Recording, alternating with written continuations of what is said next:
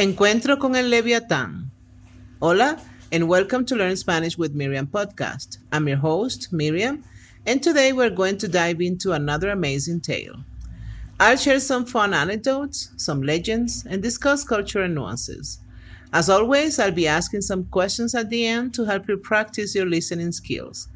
And don't worry, I've got you covered with a transcription, a translation, questions, and answers, which you will find in the show notes along with some other options. You can also subscribe to my podcast and help me continue to create more amazing stories like this one. Thanks for your support. Today, we're diving into a fascinating tale called Encuentro con el Leviatán, Encounter with Leviatán. It's a fantastic story filled with life lessons. Ready to jump in? Let's go. Vamos. Cuentan las antiguas escrituras de un aldeano de la costa de Babilonia llamado Elías, conocido por su inusual coraje. Vivía en una pequeña cabaña con vista al vasto mar, donde se entretejían historias de una criatura marina de proporciones inmesurables, un ser tan antiguo como el mundo mismo, el Leviatán. Un día, un anciano extranjero visitó la aldea. Nadie lo conocía pero todos sentían respeto por su aura sabia y misteriosa. Se presentó como Abner y compartió con los aldeanos historias de sus viajes. Pero había una historia que reservó para Elías. Una noche, Abner le contó del leviatán, no como una criatura terrorífica, sino como un espejo de la naturaleza misma. Elías, dijo Abner con voz solemne, He visto el rostro del leviatán en mis sueños. Es un reflejo del mundo, el equilibrio de la creación. Elías escuchó con atención y decidió buscar al leviatán, movido por un deseo de entender esta criatura y a través de ella el mundo. Le pidió a Abner que le enseñara cómo podría encontrarlo. El anciano le dijo, Primero, debes aprender a mirar más allá de tus miedos y enfrentar la oscuridad del océano. Durante muchos días y noches, Elías se preparó. Estudió antiguos textos, aprendió sobre los misterios del mar y practicó la paciencia y la tranquilidad.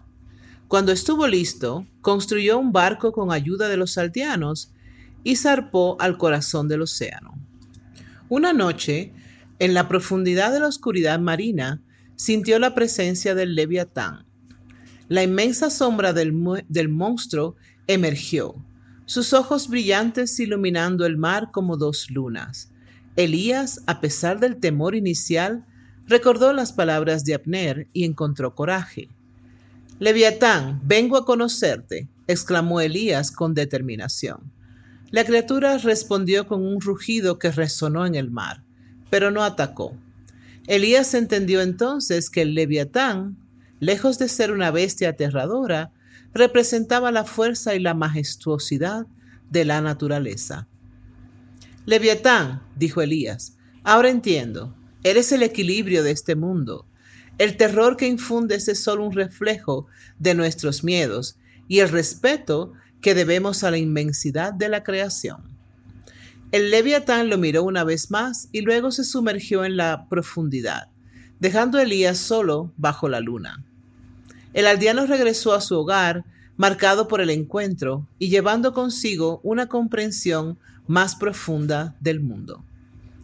Al compartir su historia, Elías no instó a su gente a temer al leviatán, sino a respetarlo, a entenderlo como una metáfora del propio miedo y el equilibrio del universo.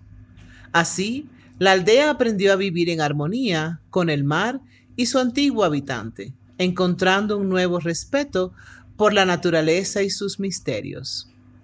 La historia del coraje de Elías y su encuentro con el leviatán perduró, transmitida de generación en generación, como un recordatorio del valor del respeto y la comprensión frente al miedo y la ignorancia. Beautiful story, right? That's all for today. Practice your answers, try repeating them out loud, and don't forget to check the translations and potential responses I've left for you. Any questions? Please leave them on my website, thoughtfulspanish.com. Stay tuned for more captivating stories to boost your Spanish skills. Hasta pronto, su amiga Miriam. Preguntas. 1. ¿Quién era Elías y qué característica lo distinguía de los demás en su aldea? 2. ¿Cómo describe Abner al leviatán en sus conversaciones con Elías? 3. ¿Por qué Elías decide buscar al leviatán? 4.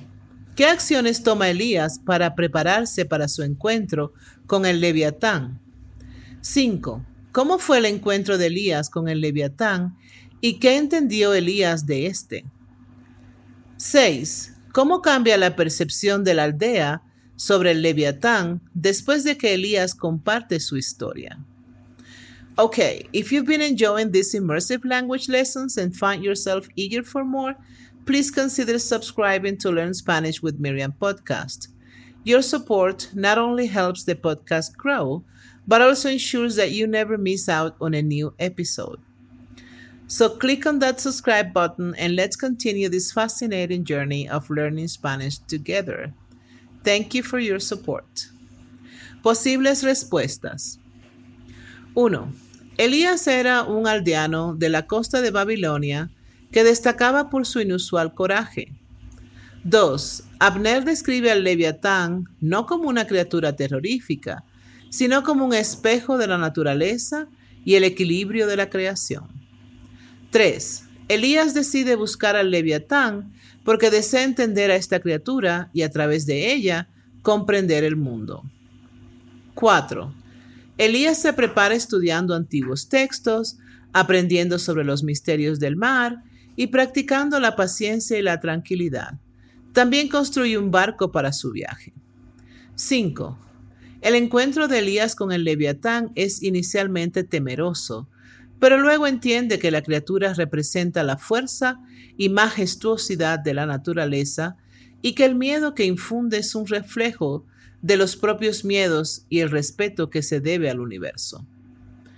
6. Tras escuchar la historia de Elías, la aldea aprende a respetar al leviatán y a entenderlo como una metáfora del miedo y del equilibrio del universo, viviendo en armonía con el mar y su antiguo habitante. If you want more practice, free practice, check the show notes. I have more options there. See you next time. Bye.